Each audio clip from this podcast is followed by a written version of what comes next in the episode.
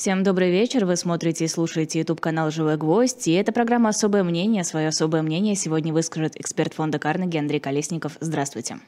Здравствуйте. Видели уже, наверное, Собянин заявил, что мобилизация частичная в Москве выполнена, план выполнен, и теперь все заканчивается с 14 часов сегодняшнего дня повестки не действуют, хотя никто не объясняет, каким магическим образом Собянин может распоряжаться э, такими, ну, такими мерами, такими действиями, как повестки вдруг превращаются в обычные бумажки. Что это? Это популизм или Собянин действительно пытается каким-то образом ограничить количество москвичей, которые попадут на фронт?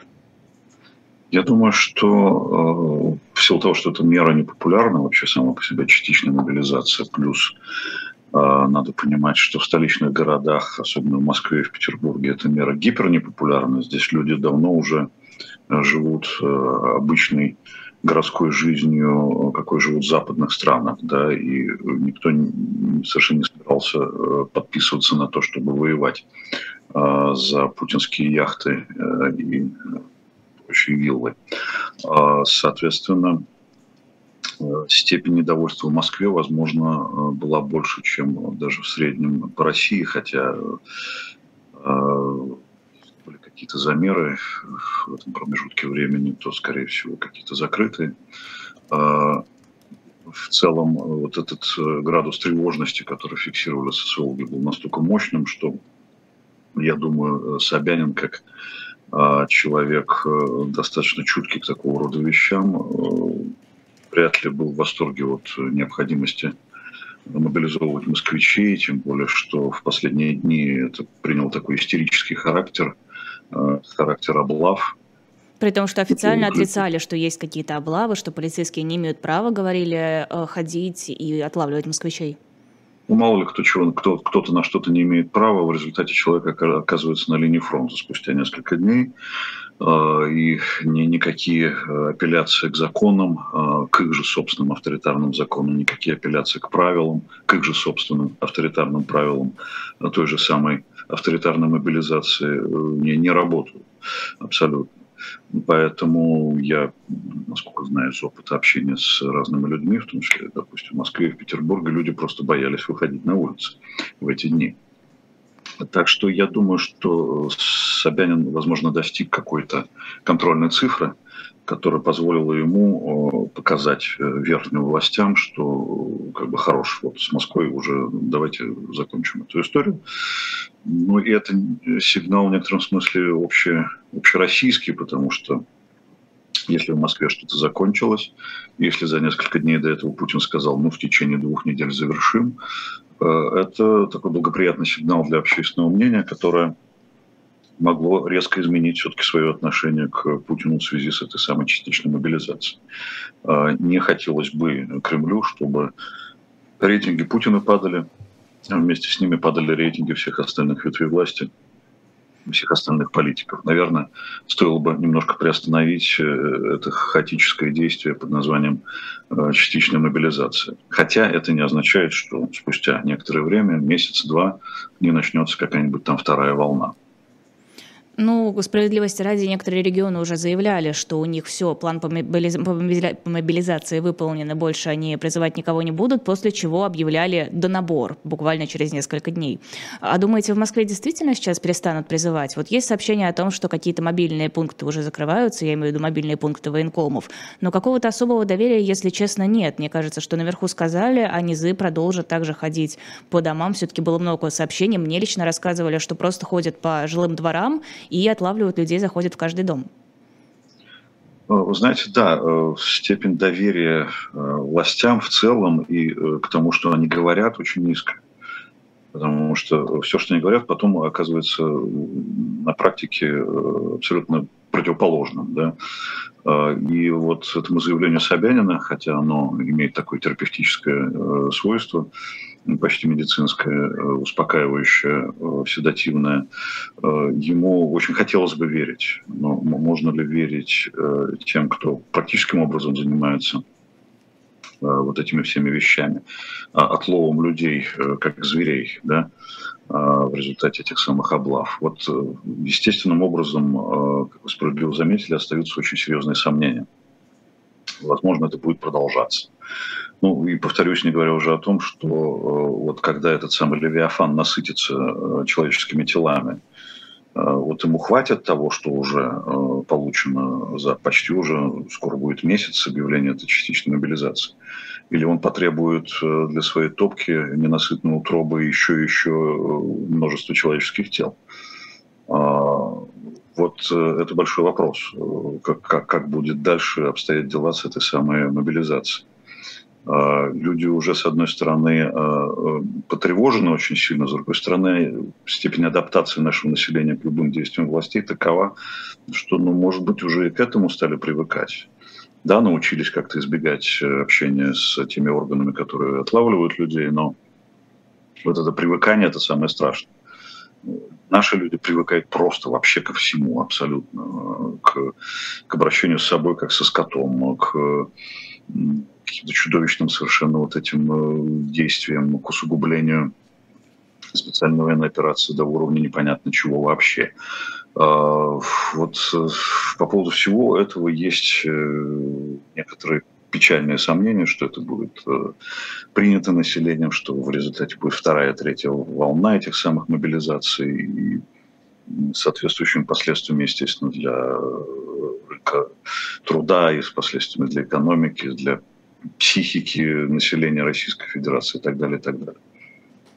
Вы думаете, что это именно свойство, как вы говорите, вот наши люди ко всему адаптируются? Мне кажется, любой человек так или иначе привыкает ко всему, что вокруг него происходит, и просто это становится для него еще одной нормой. Просто у нас происходит гораздо больше а, плохого, жестокого, чем в других странах.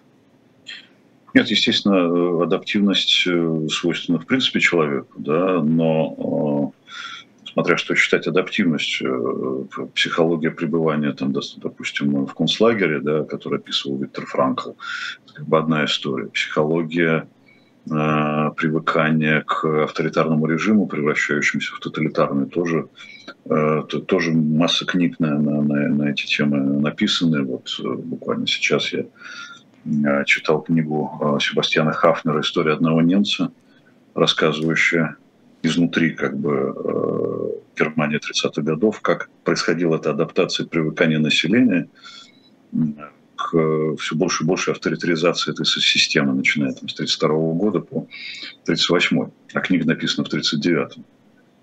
Э, столько аллюзий с нашим временем, что это просто страшно читать на самом деле. Да, человек ко всему привыкает, да, человек многое оценивает как new normal, да, спуск по очередной ступеньке экономической, социальной, психологической, но где-то должен быть этот некий предел. Когда начинается паника, когда начинается э, фрустрация, ну, собственно, этот предел уже наступал несколько раз. Все-таки сколько наших соотечественников, соотечественников вынуждены были покинуть страну потому что они не хотят быть убитыми, не хотят убивать. Непонятно за что и непонятно кого, совершенно неповинных людей э, с той стороны окопа. Вот э, это же уже случилось, эти люди не хотели к этому привыкать. В конце концов, э, нет антивоенного движения, но есть антивоенное настроение, вполне себе законное, среди огромного количества людей. Я думаю, их не тысячи, их миллионы на самом деле. Э, Еще одна интересная тема. Видела мнение, что Собянин вот этим вот популистским решением, как многие говорят, показывает, что он все еще не вышел из игры и претендует на более существенную роль в политике, чуть ли не на роль преемника Владимира Путина. Знаете, мне не кажется, что он мог принять самостоятельное решение абсолютно по этому поводу, тем более это как бы общее, общероссийское действие, крайне важное для самого Путина. Ну, подождите, у Собянина же образ такого противостоящего немного именно большим властям политика, который принимает далеко не всегда те решения, которые спускаются сверху. Может быть, но здесь э, речь идет о действительно той акции, которая чрезвычайно дорога сердцу э, Путина. Я думаю, что это э, то, что он сделал сегодня, это согласовано, в принципе. Может быть, он предложил какие-то аргументы каким-то кремлевским людям в пользу того, чтобы уже закончить мобилизацию в Москве. И, ну, скорее всего, эти аргументы были и цифровые, и какие-то вот социологические, психологические, и, наверное, с ним согласились. Я даже не исключаю такого варианта, что ему с Кремля предложили вот, как бы, закончить в Москве это дело. Но, во всяком случае, Собянин опять выглядит э, чуть более человечным, персонажем, чем вот эти железные дровосеки из администрации, из Думы и из прочих других органов. То есть в его стиле управления есть ну, хоть какая-то рациональность. Да. Во всяком случае, вот такое впечатление возникает. И все-таки какова вероятность, что Собянин хочет в дальнейшем занять место президента? Знаете, мне э, кажется, что это человек разумный. Э, не просто homo sapiens, а вот в политическом смысле э, разумный. И только сумасшедший сейчас хотел бы повышения в должности с позиции московского мэра. Да, перескочить в кресло какого-нибудь там, я не знаю, премьер-министра, но не приведи Господь. Сейчас вытаскивает страну из глубочайшей ямы, в которую ее загоняет эта самая спецоперация. Но это вот это врагу не позавидуешь сейчас тем людям, которые работают в том же самом правительстве. Ну, Собянин тоже непросто, на самом деле, несмотря на то, что Москва все-таки экономически и социально в более выгодном положении всегда была и остается. Но я думаю, он был бы рад закончить счастливо свою карьеру в этом самом кресле, в каком он находится сейчас. А вот вы сказали, что э, в Кремле боятся понижения рейтингов, для них это важно, но ведь огромное количество людей уже сейчас отправлено на фронт, и в скором времени, я полагаю, начнут приходить, а, как это сейчас у нас называется, а, уведомления о смерти, вот эти вот бумажки, сообщения о том похоронке, что вот ваши близкие, ваши родственники погибли в Украине, погибли на фронте. Вряд ли это пойдет на пользу рейтингу. Если уж мобилизация была объявлена, зачем решили остановиться? Ну, она должна была быть остановлена. Они же сами заявляли некие числовые параметры, да. Э, Не, ну такая вяло текущая мобилизация, постепенная. Вот у нас там стало на 10 человек меньше, заберем еще 10 человек. Ну, во-первых, как мы обсуждали, она может и не остановится вот таким латентным образом. С другой стороны, ну, все-таки, правда, вот есть какие-то пределы. И э, хотелось бы э, э, вот этот уровень тревожности, я, я уверен, что в Кремле этого бы хотели, снизить этот уровень тревожности хотя бы, да, потому что из тревожности и шока может вырасти глубочайшее недоверие и неодобрение действий президента Российской Федерации. Предсказывать очень сложно, вот опять же с учетом адаптивности наших граждан, но даже самые первые действия в плане вот этой частичной мобилизации – как мы знаем по данным Левада-центра, иностранного агента, а, они а, опустили рейтинг Путина. Может быть, не катастрофически.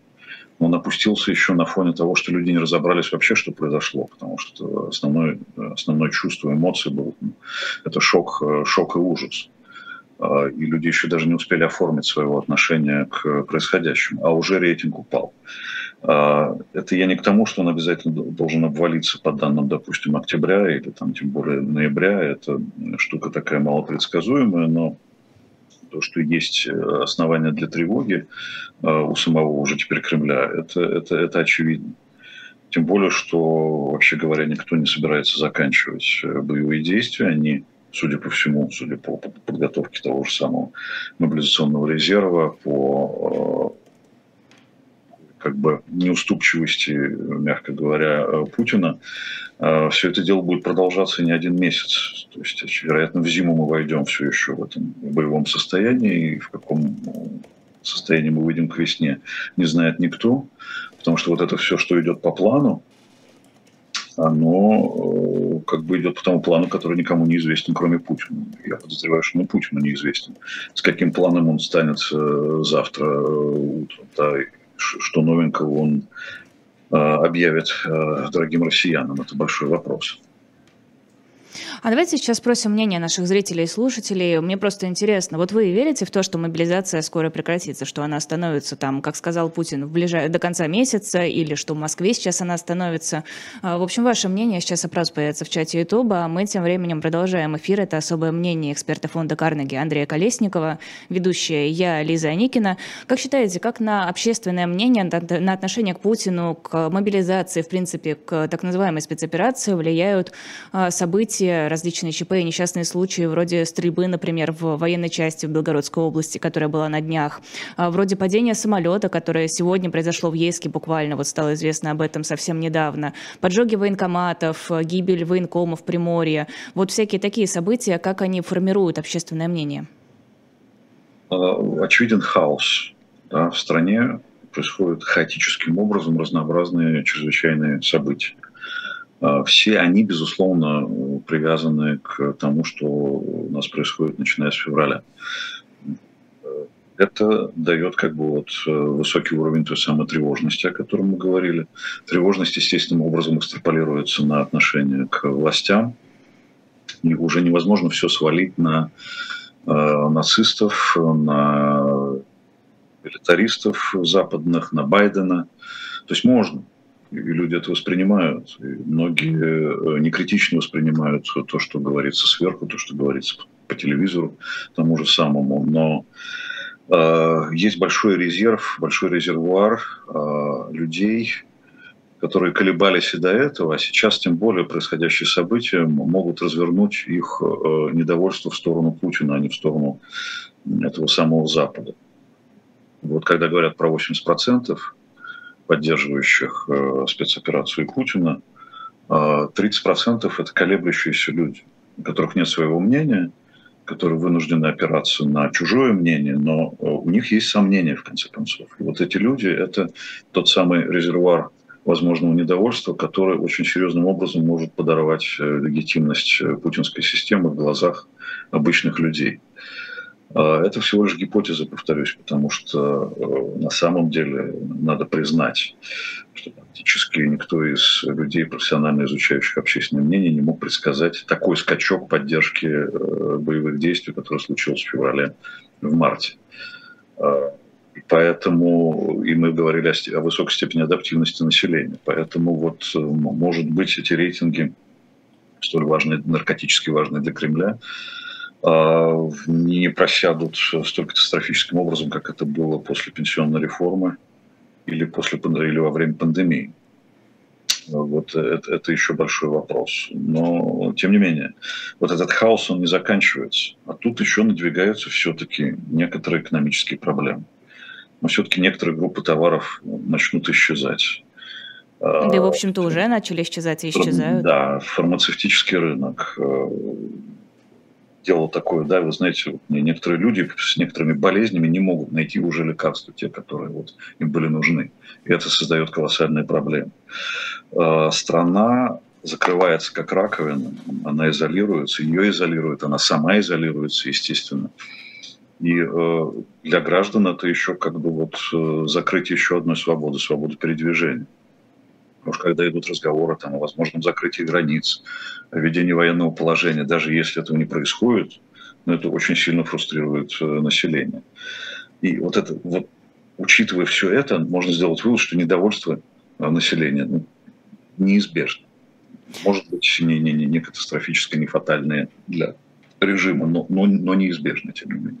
Но это ведь пассивное недовольство, которое не выливается ни во что серьезное. Мы видели протесты, которые происходили в разных регионах, и за исключением, там, ну, возможно, Дагестана, а, не было ничего действительно массового. Мне кажется, что у власти такой рейтинг доверия, даже такого вот, ну, даже если ты чем-то недоволен, все равно это власть, это что-то гораздо выше тебя, с чем спорить невозможно. Откуда он вообще взялся? Как так получилось, что за эти 22 года сформировалось настолько мощное убеждение, что вот есть президент, есть его приближенные, и это какая-то высшая каста, которая имеет право буквально на все, ты ничего не можешь с этим сделать.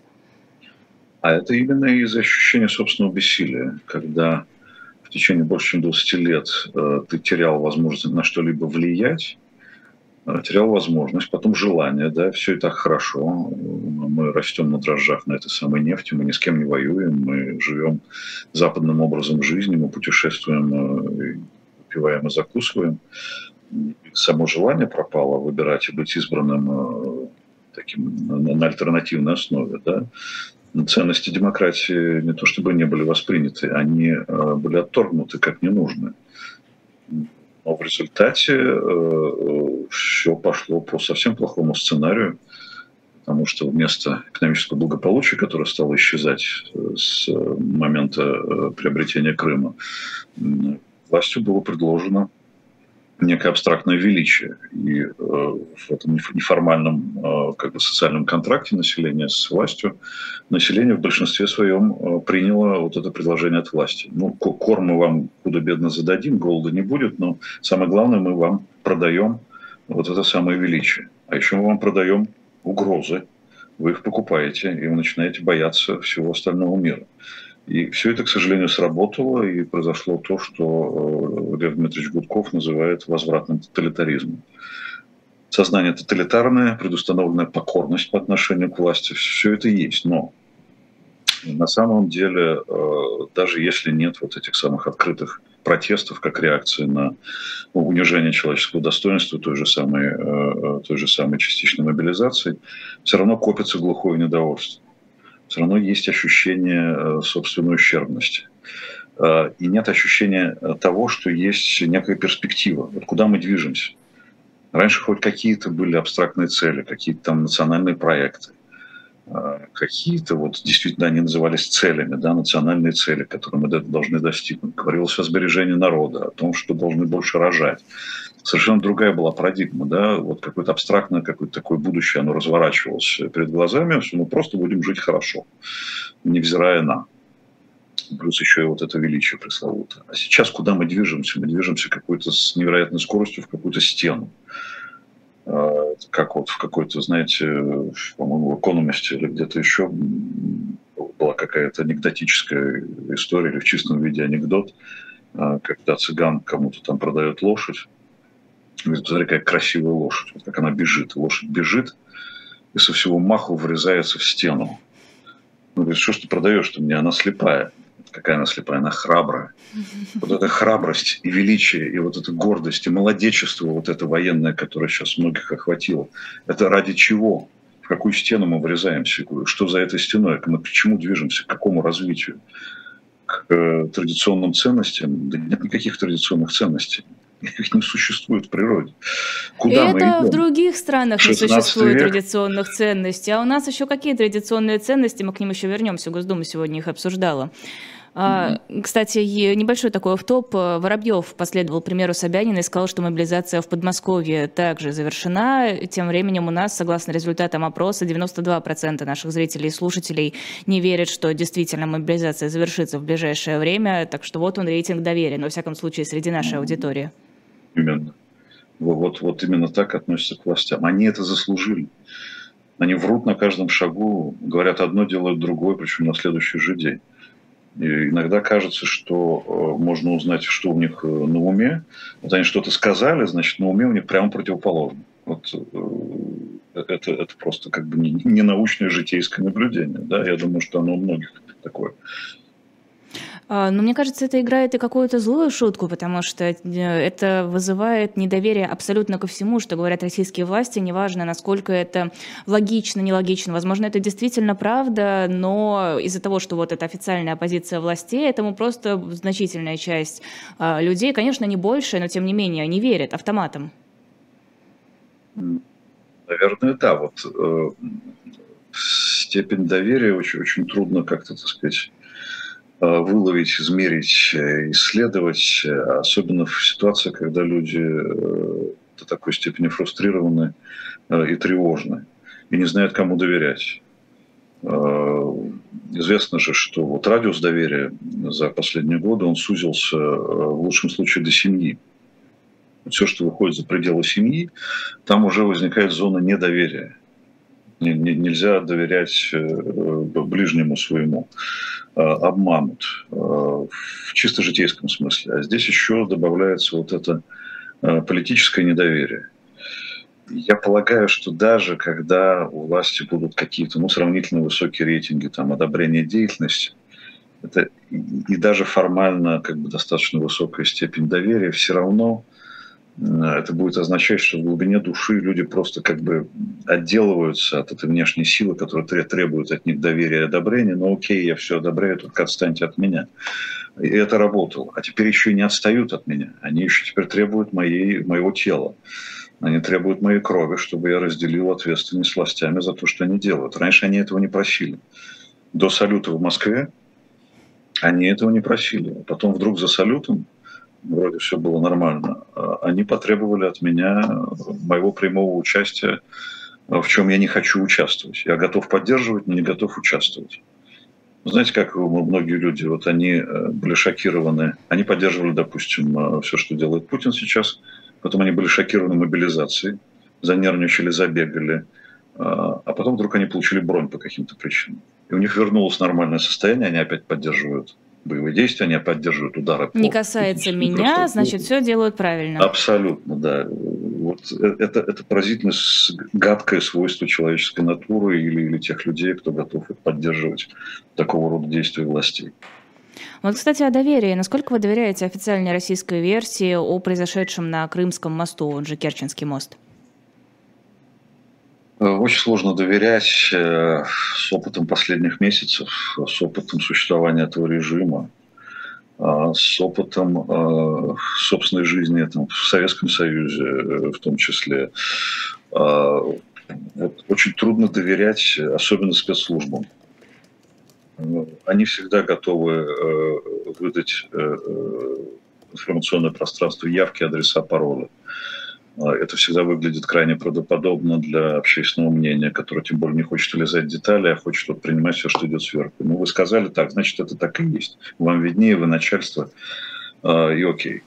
А, у меня сомнения по поводу официальной версии, допустим, убийства Дарьи Дугиной. По этому поводу то тоже сомнения. Ну, если Но это сомнение именно потому, что они постоянно врут, и это спускается сверху, или потому что сама по себе версия кажется нелогичной? И потому что врут, и потому что версии чрезвычайно странные. В случае Дугина это вообще какой-то бред собачий, ей-богу. Ну, вот, ну, придумывал бы что-нибудь. А то получается каждый раз э, шпиль в Солсбери. Э, вот такая степень правдоподобия. Вот, э, символ вот этого государственного вранья – это вот этот самый шпиль. Э, ну и а, дело в том, что они уже не стесняются этого ничего. Как Пригожин сказал, да, я врал. Он просто открыто сказал. Я врал, потому что мне так было выгодно. Еще и судился за это, между прочим. Я судился, да, и совершенно этого не стесняюсь. Вот и наши честнейшие суды вставали на его сторону. Потому что они не могли встать на сторону справа в данной ситуации. Никто ничего не стыдится. Путин может сказать одно, а, а потом, улыбнувшись, сказать, что было не совсем так, как вот про, собственно, присоединение Крыма, да, потом как бы выяснилось, что все было не так, как он рассказывал поначалу, да, ну, самый простой пример. Абсолютно. 8 марта он говорит, что не волнуйтесь, никого никогда не, не мобилизуют, ваших мужей и сыновей. И после чего происходит спустя некоторое время э, мобилизация. Ну, это просто первые примеры, которые просто в голову на скидку приходят. А, кстати, еще об общественном мнении. Симонян выложила замечательный пост, жалуется, что издательство, где они хотели издать сборник «Поэзия русского лета» через букву «Z», отказало им в таком названии, сказала, уберите букву «Z» с обложки, с этой буквой ни один книжный магазин ее не возьмет. И дальше идет трогательная фраза от Симонян. Это цитата, и это, конечно, приговор нам всем. Как считаете, правда приговор? В смысле приговор? Приговор тем, кто поддерживает так называемую спецоперацию. Приговор тем, кто говорит, да, правильно, наши войска должны быть в Украине, и тем, кто идеологически это отстаивает. Действительно ли сейчас волна какая-то не, не активная, не агрессивная, но просто вот на таком банальном уровне, как издание книги, как, не знаю, а, просто какой-то бытовой уровень, люди начнут испытывать к этому негатив, отвращение, постараются от этого отмежеваться? Мне трудно себе, во-первых, представить читателя, который купит книгу поэзии, поэзии под знаком Z. Что же такая поэзия? Мы все-таки э, мы нация, у которой есть великая четверка. Ахматова, Цветаева, Мандельштам, Пастернак, и примкнувший с ним э, Пятым Бродский. Величайшая поэзия.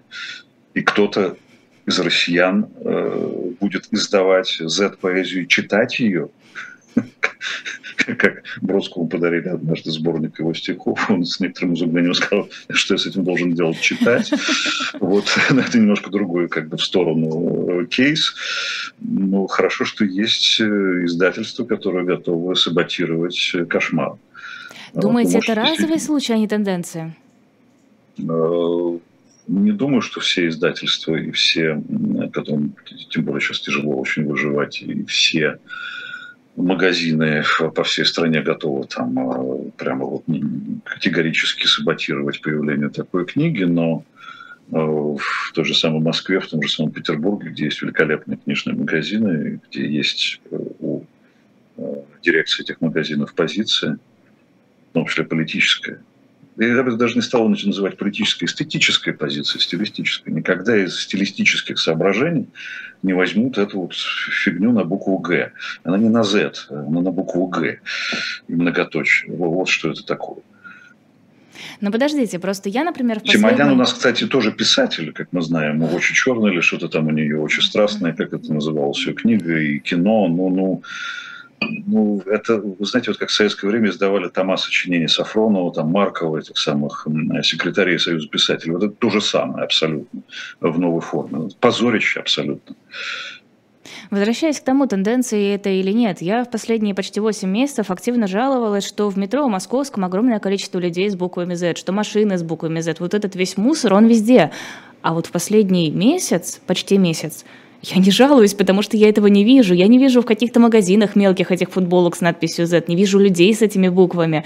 Как-то люди внезапно почему-то эту символику с себя сняли, убрали, отодрали ее от машин. Знаете, сейчас даже видно на некоторых остатки от скотча в форме этой буквы, а сами буквы куда-то исчезли.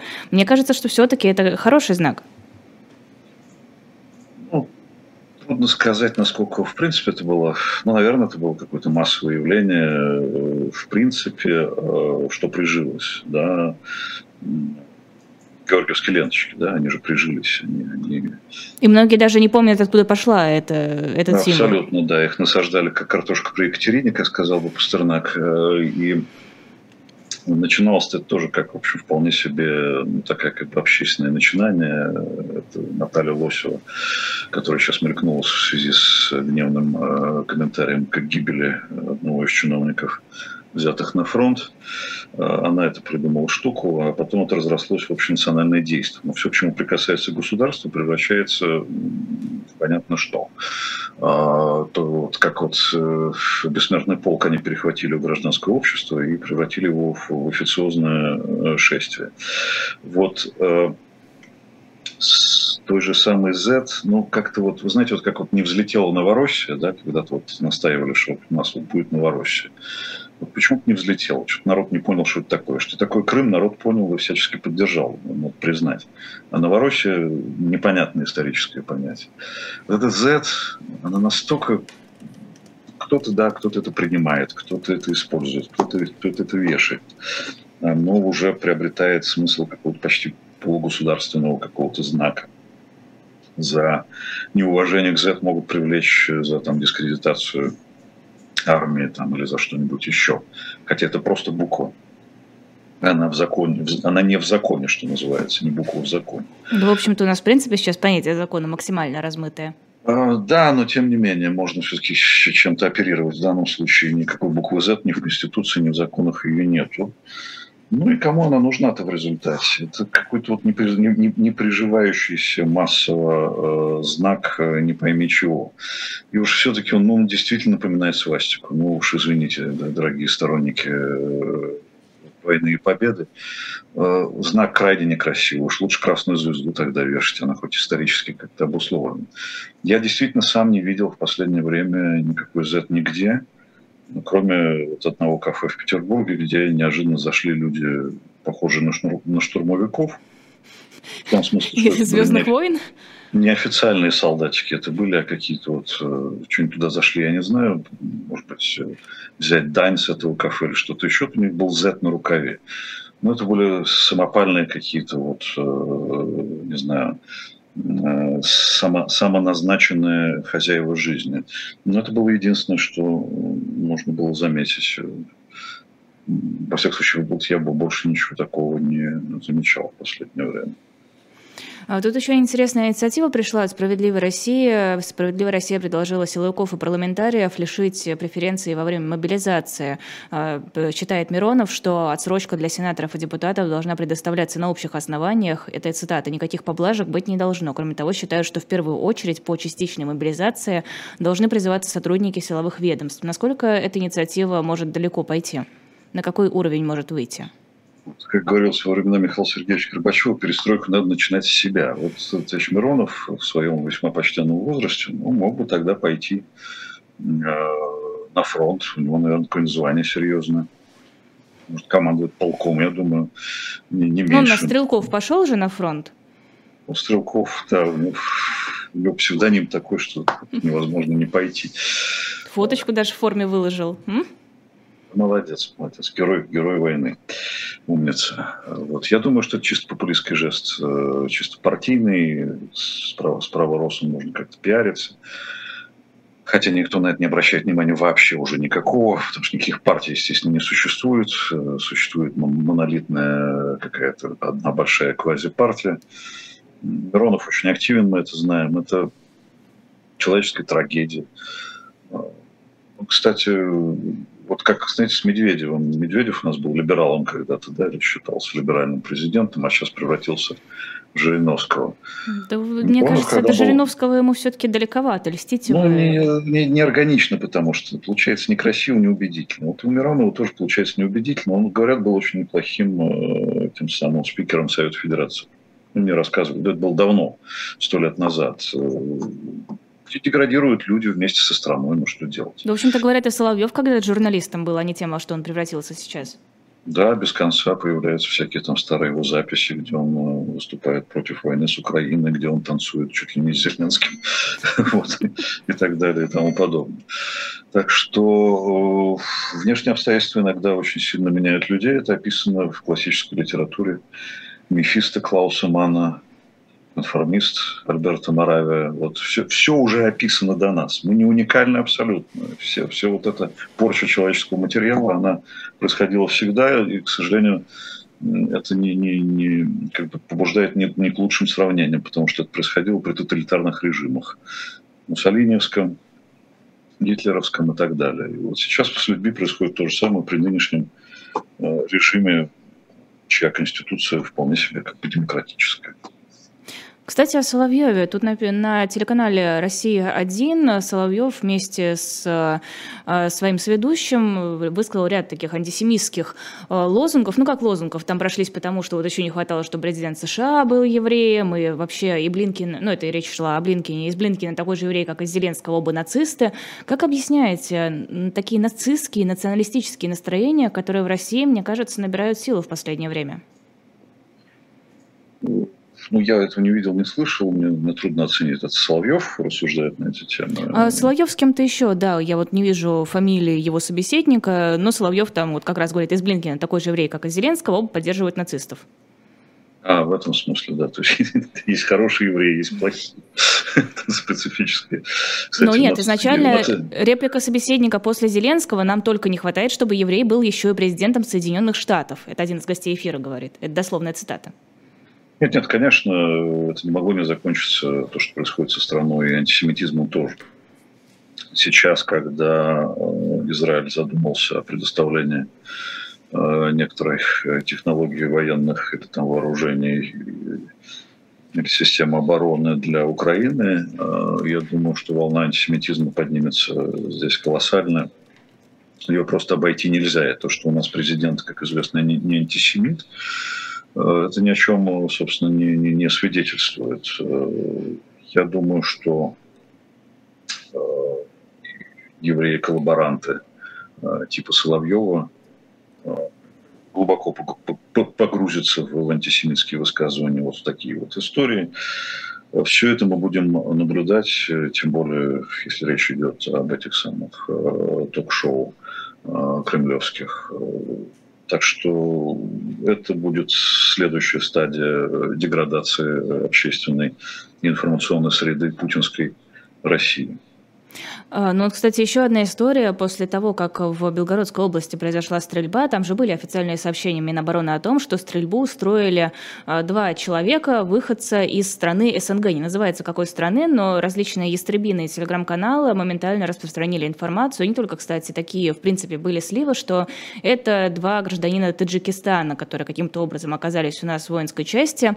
И, разумеется, сразу же пошла вот в таких прокремлевских, Z-патриотических каналах волна вот посмотрите, что у нас э, бывает, когда не пойми кого пускают в нашу страну, тем более допускают в армию, вот как бы где мы, где они. То есть вот эти настроения, которые, мне кажется, раньше были гораздо менее сильными, сейчас становятся еще ярче, еще мощнее. Зачем нужно э, э, властям, я не знаю, Кремлю, вряд ли это какая-то, не знаю, э, придур исключительно ведущих э, этих авторов телеграм-каналов, зачем нужны вот такие националистические настроения? В чем смысл? Зачем? Ну, дело в том, что они, они существуют естественным образом. Кроме того, э, нужно здесь как бы определяться. Вам нужно пушечное мясо.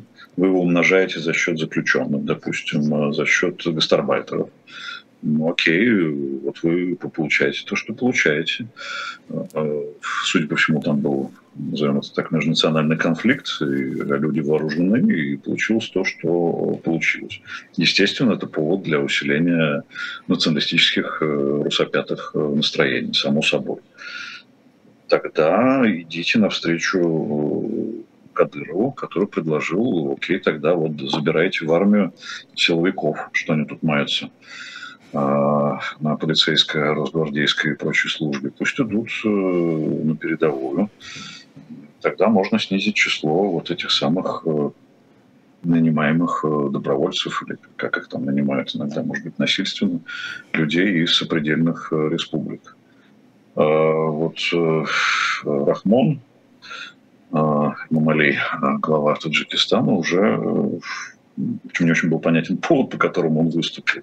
Выступил он пылко, и лицо Путина выражало крайнее неудовольствие его э, речами, что смысл этой речи сводился к тому, что Россия продолжает себя чувствовать некоторой такой метрополией по отношению к бывшим государствам Советского Союза. Да, мы вообще-то партнеры, как он сказал. Нехорошо это, да, не надо считать нас людьми низшей касты. Вот что какой месседж послал Рахмон.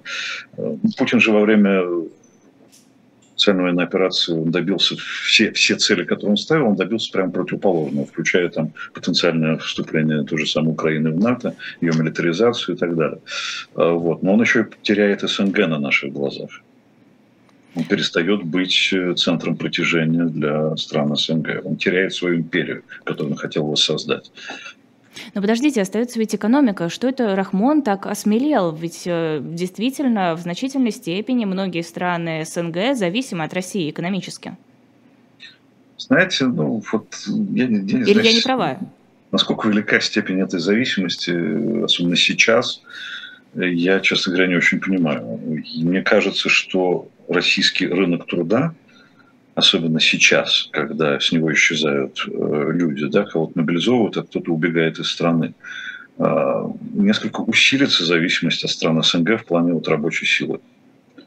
Нужна рабочая сила, кто-то должен строить. Вот они хотят э, восстанавливать, что-то там строить да, на территориях захваченных. А кто это будет делать? Турецкие рабочие – где вы возьмете эту самую рабочую силу? Она где-то воюет или она где-то в Казахстане прячется. Может быть, опять несчастные таджики и киргизы будут привлечены к этим работам.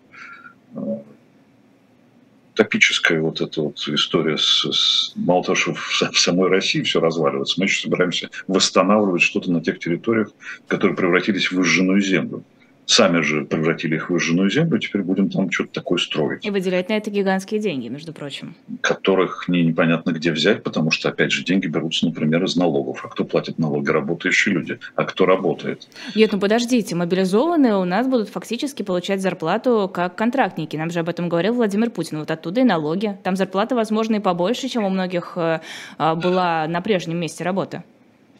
Мне кажется, этого, так сказать, это из одного кармана в другой просто перекладывание денег и больше ничего. Это не, это не экономическая составляющая вот этих процессов, даже доходов, расходов э, многострадального федерального бюджета. Э, так что я думаю, что все будет очень сложно и в отношениях с центральноазиатскими республиками, и в... национализм – это же порча нации не может развиваться нация, которая до такой степени националистична и империалистична. Это сейчас уже не носят э, современные развивающиеся страны. Это э, в лучшем случае 19 век или середина 20-го. К сожалению, развития от этого точно не будет.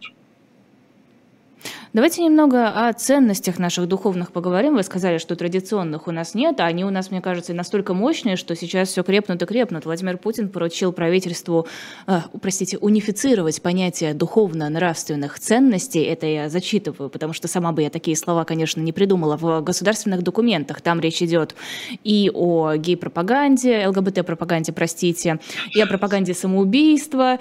В общем, обо всем на свете. И выглядит это ну, как цирк. Там даже выступал священник на заседании, э, говорил о том, что вот то, что происходит в ваших постелях, это не ваше дело, это дело, это дело всех, потому что вы развращаете и так далее. Что это за, что это за представление? Я бы вот опять же начинал бы с нашей элиты. Если нужно залезать кому-то в постель, пусть они покажут свои постели, как они живут. На Володина намекаете? Эти постели закрыты. Я не знаю, на кого я намекаю, но как-то, ну, покажите тогда ваших эскорт-девиц, покажите, что вы делаете на ваших яхтах, что вы делаете на, так сказать, ваших виллах. Открывайтесь, начните внедрение традиционных ценностей самих себя постом и молитвой. Постом и молитвой исключительно можно э, замолить те грехи, которые вы уже, дорогие друзья, совершили. Э, благо утечек было много. Возьмем ту же историю с Дерикаской. Да, ну, как ну, либо трусы наденьте, либо крестик снимите. Да, абсолютно ровно в этом смысле. Это гомерически смешная новость, которая, эм, которая как в капле воды э, видно, как устроена эта система. Эта система невероятно глупа. А, она, вероятно, должна по пунктам а, перечислить эти духовно-нравственные ценности, а, иначе она не поймет, где находится духовность, а где находится нравственность. Нравственно ли высказывание антивоенное Толстого? Допустим, это мы куда запишем? Сегодня очень смешная была как бы перекличка, значит, э, книгоиздателей, по-моему, с господином Хинштейном. Э, книгоиздатели сказали, а вот тут в классической литературе есть эпизоды, которые можно признать пропагандой этой самой, что там, ЛГБТ, я путаюсь в понятиях. Но что Хинштейн ответил, что классическая литература это не касается. А что такое классическая литература? Тогда давайте э, унифицируем это понятие, да, потому что, значит... И что такое пропаганда, если уж на то пошло? Ну, да. Вот он говорит, иными словами, Лолита пропагандой являться не может. А почему? А что может? Вот почему, я не понимаю. Я не понимаю, почему она не может являться пропагандой. На, на лицо пропаганда педофилии, между прочим. Причем Абсолютно. такая красочная, детальная. Детальная, романные формы, подробнейшие абсолютно полное безобразие. Между прочим, на Западе запрещали Лолиту, и не, не сразу смог Владимир Владимирович Набоков опубликовать э, этот роман, не брались издательства. А у нас нормально, значит, все. Ну вот, ребята, ну надо как-то вот унифицировать. Тогда нужен список литературы, как в школе. Какая классическая, когда нет? А? Какая классическая, какая нет? Какая классическая, какая нет, и как, какая где ЛГБТ, а где не ЛГБТ, а не знаю, что там пишут, что их волнует педофилия. Они да сейчас все волнует, все, в принципе, вот все, что не нравственно, их волнует буквально все. Да, их э, волнует буквально все, но э, это, это просто умственная моральная катастрофа. Хотя я помню, что это, это тоже не новое, да, это все развивалось в течение многих лет. Я помню, году, наверное, в 2014 какой депутат предложил отменить э, кружевное белье. Да? Серьезно? Было, я, было, я, видимо, была слишком молода, чтобы отслеживать такие новости. Было, было дело, да. Какая-то логика за этим стояла, вероятно, чтобы, чтобы он сам не распалялся от этого. Я не знаю. Вот везде есть какая-то логика. Поскольку они обличены властью, э, свою, так сказать, дичь, которая у них в головах. Ну, как говорит один мой друг, э, система э, значит, вот, кадрового отбора сейчас в наших властях – это восходящий мусоропровод. То есть все плохое ужасное, что накапливается в обществе, оно возгоняется вверх и становится депутатами, министрами, заместителями министров, военнослужащими. Вот, э, к сожалению, мы вот имеем результат этого процесса, этого движения по восходящему мусоропроводу. Вот они запрещают, э, я не знаю, там, кружевное белье, приходится спрашивать, Лолита, это пропаганда чего-то или не пропаганда и так далее и тому подобное. Вот это у нас в чате уже написали. смешно, если бы не было катастрофично. В чате уже написали, есть классическая педофилия, а есть другая. И все-таки на кого это направлено? Но ей должна же быть какая-то внутренняя логика. Они должны сесть и посчитать. Ну вот смотрите, нам от этого будет такая-то и такая-то выгода. Ну так ведь, да, это же не просто, знаете, мне сон приснился. Короче, надо ЛГБТ запретить напрочь. Давайте запрещать все это способ консолидировать нацию вокруг чего-то. Вот у нас главный носитель духовно-нравственных ценностей Путин, у которого очень запутанная личная жизнь при этом, да. И очень, очень скрытная. Ну, а как э, сказать, подозрений много, но за ним мы признаем право на вот эту вот запутанную личную жизнь. А, но он у нас носитель этих духовно-нравственных ценностей, потому что он бьет поклоны и стоит со свечками время от времени при этих духовно-нравственных ценностях, где есть «не убий», например, у нас э, количество жертв э, по данным ООН, не по данным ООН, довольно велико. Вот как мы, так сказать, священное писание исполняем в этом смысле? Вот э, получается так, что очень трудно вокруг них консолидировать, но людям все равно, им сказали, мы, духов, мы самые духовные. С этим согласны. Значит, для этого у начальства есть основания, вокруг этого консолидируемся. Но это до той поры, пока у нас работает вот эта вертикальная авторитарная система, когда люди заранее готовы согласиться со всем. А если предстоит порка, то они заранее снимают штаны. А, вот по поводу идеологических ценностей, просто серия мемов входит, а, стоит Иисус э, с книгой, там, с одной стороны, «Не убий», да, это касается в том числе и жителей Украины. Не укради. Да, если это чужая страна и ее территории, тоже нельзя. Вот, э, вот с такими вот пояснениями. А, но мне кажется, что консолидация как-то плохо работает. Она объединяет э, какую-то определенную часть общества, которая и так была, ну, условно, ультраправая, наверное, такая сугубо тради- тради- традиционалистская. А, ее, в общем-то, не нужно было, наверное, консолидировать. Она и так э, вполне плотненько сбита. Я думаю, что эта консолидация, она, конечно, существует, но она действительно очень хрупкая, и в этом смысле вы правы. Это, во-первых. А во-вторых, на самом деле, этот сам Путин признал, выступая в Владивостоке, есть не только консолидация, но и поляризация общества. Общество полярез... расколото невероятным образом, катастрофическим образом. Ну, банально уже говорить, что эта самая война по, по семьям, по друзьям, по коллегам, э, рассорила всех на свете. А, эта поляризация сопровождается радикализацией мнений. Мнения становятся еще более радикальными со всех сторон. Уже не слышны аргументы, естественно. Я прав или я прав, э, и никто более. Общество как никогда расколото, а не консолидировано. И стоит вот отпустить вот эту авторитарную пружину, конечно, выяснится, что и король голый, и никакой консолидации, собственно, э, голого короля не было. Ну, то есть она была, но не, не может быть, она искусственная, она вынуждена. А, остается у нас три минуты. Еще вопрос. Может быть, я чего-то не понимаю. Это вообще нормально, что на заседании в Госдуме выступает священник? Ну, у нас же это самая церковь отделена от государства. Светское государство, да. У нас э, Конституция попрана э, сапогами, э, в том числе Конституционным судом, который одобрил все, все, все, все захваты всех земель, какие только возможны. Конституционный суд дискредитировал себя полностью. Его действия не соответствуют той Конституции, на страже которой этот суд должен стоять. Соответственно,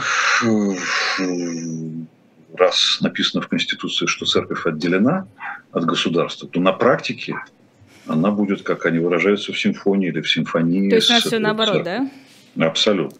Ну, это а... как, с, как с, их, с, их, с их словами. Все, что он говорит, все, что наоборот. Поздравляю вас, господин Саврамши. Это все, что можно сказать, допустим, господин Пескову или господин, или госпоже, это как ее, Захаровой. Да? То есть каждое слово вранье абсолютно. Все наоборот. Вот так и здесь. Так они соблюдают собственную конституцию, главу вторую, где записаны права и свободы человека и гражданина. Все а... полностью. А что они Муллу не позвали, Равина? Я не знаю, у буддистов есть какие-то такие представители? Наши главнее эти самые э, православные, это, в общем, и все, ну, все, все равны, равны, но кто-то равнее. Кто-то равнее, да. Э, да, не мешало бы Мулу позвать. Ну вот что-то не позвали. В общем, мне кажется, им стоит доработать, конечно, эту систему э, равенства, братцы, братства и полного взаимопонимания, а нам уже пора заканчивать, к сожалению. Это было особое мнение эксперта фонда Карнеги Андрея Колесникова. Эфир провела я, Лиза Никина. И я напоминаю всем, подписывайтесь обязательно на YouTube-канал «Живой гвоздь», на телеграм-канал «Живой гвоздь». Сейчас будет очень длинное перечисление, простите, но слишком на многое теперь нужно подписываться. На телеграм-каналы «Эхо» и «Эхо новости», на «Эхо новости», соответственно, в соответствии с названием идут новости в текстовом формате, очень хорошо собранные. Работает наша такая классическая команда службы информации «Эхо Москвы» на, в телеграм-канале «Эхо». Просто, в принципе, есть различные выдержки, вырезки из эфиров, какие-то важные сообщения и так далее. Заходите на сайт «Эхо», там, между прочим, есть расшифровки эфиров, это отдельное удовольствие. Ну и приложение «Эхо» тоже не обходите вниманием, там можно слушать наш эфир, не держа при этом открытой, открытой вкладку Ютуба. И shop.diletant.media, так вы можете поддержать поддержать наш телеграм, наш канал, а, поддержать наших журналистов и тех, кто находится вне эфира, но тем не менее обеспечивает его. Если не хотите ничего покупать, то QR-код в углу, да, вот, вот где он тут, вот тут, вот кажется, справа от меня, слева от вас, и ссылка под видео в описании, вы можете перевести какую-то сумму для того, чтобы нас поддержать. Не обязательно большую, не обязательно, в принципе, что-то переводить, исключительно по желанию. Спасибо огромное, всего доброго.